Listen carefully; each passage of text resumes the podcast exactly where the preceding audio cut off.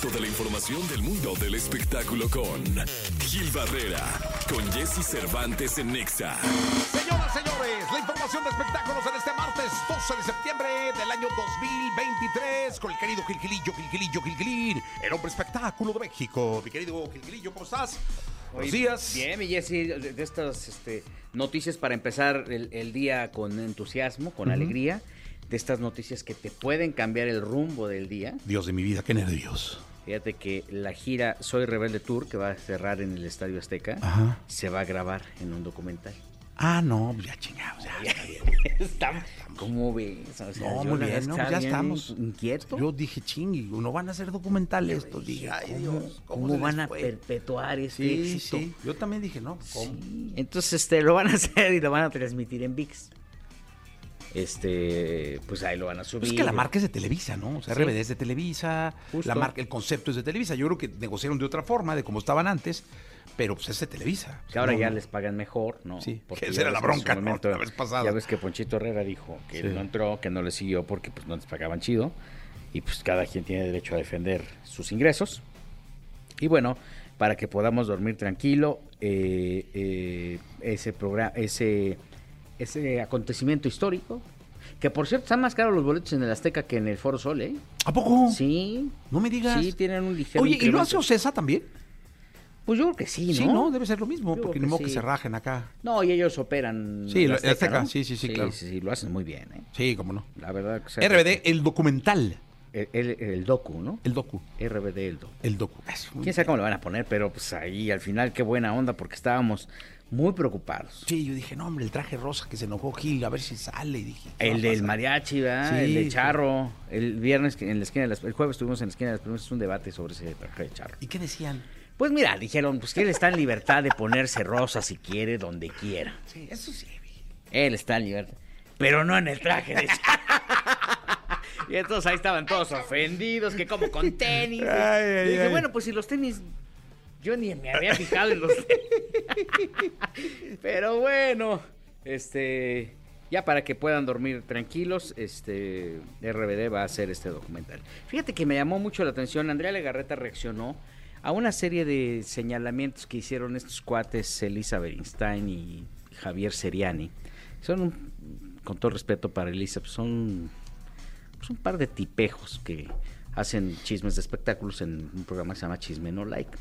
Y bueno, pues acá, quién sabe dónde se lo sacaron, dijeron que Mónica Noguera había sido la manzana de la discordia entre Eric Rubín y Andrea Legarreta.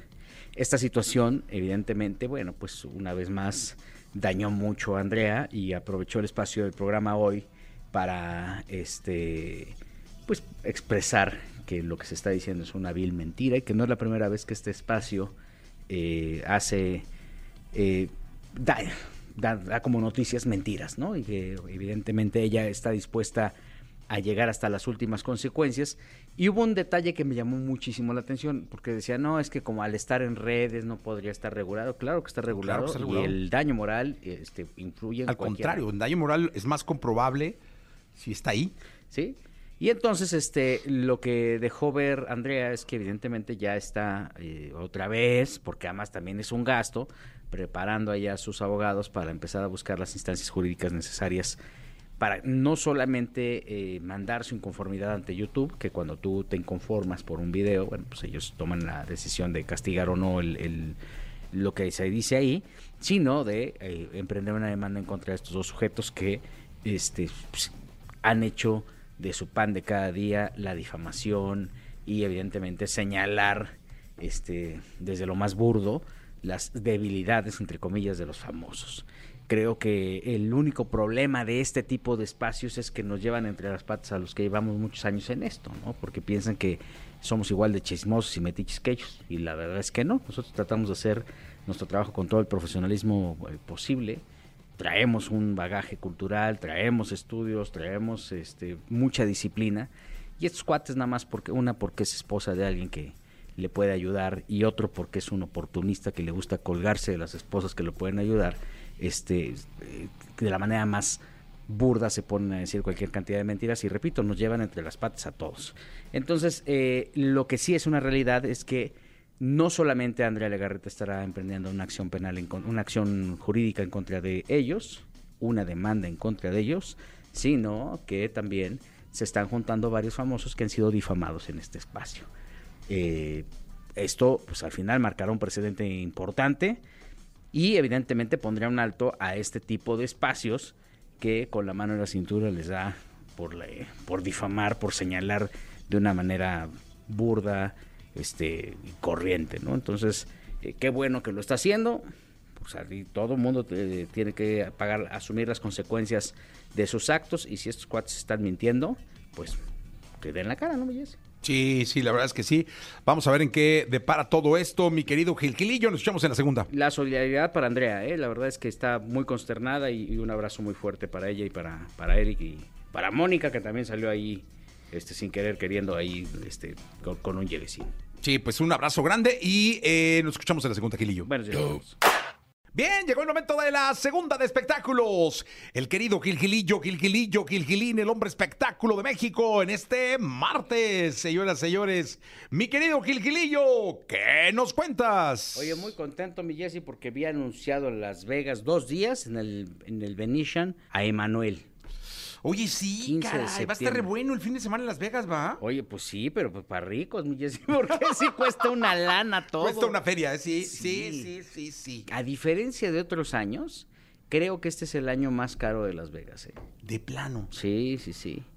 Este, y mira que, que tuvimos la oportunidad de ir varios años, este, en vuelos, en hospedajes, toda la, la algarabía que hay alrededor de las fiestas patrias, este, y la oferta que hay, pues parece este cartel de la feria de Pachuca, ¿no? La verdad es que por un lado encuentras a Manuel, por otro lado vas a encontrar el Potrillo, por otro lado al Buki, Banda MS, como si fueran las fiestas de octubre, nada más que concentradas un solo día en este recinto.